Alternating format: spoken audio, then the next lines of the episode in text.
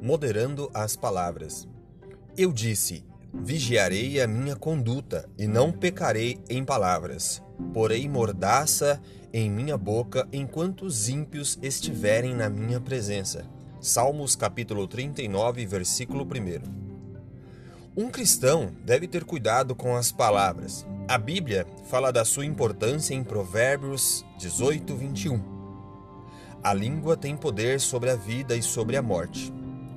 A boca pode ser um instrumento de Deus para abençoar as pessoas e proclamar o evangelho da salvação.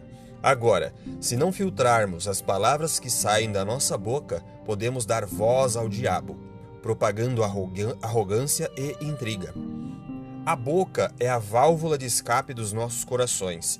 Se estamos cheios do espírito, nossa boca reflete do que estamos cheios.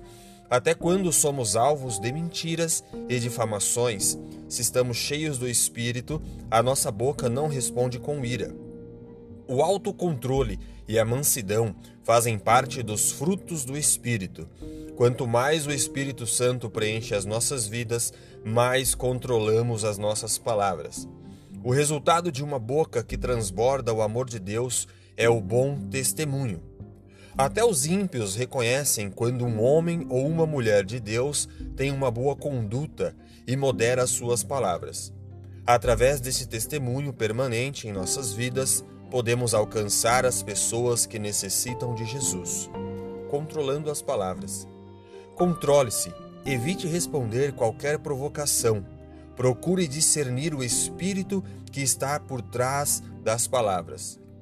Medite sobre a vida de Jesus. Ele dizia as palavras certas nas horas apropriadas. Imite-o. Entenda-se como embaixador de Cristo na terra. Adeque as suas palavras ao que você crê. Senhor Jesus, eu quero aprender mais de ti. As tuas palavras me alimentam e me ensinam a ser uma pessoa melhor. Pai, usa minha boca como instrumento nas tuas mãos. Em nome de Jesus, amém.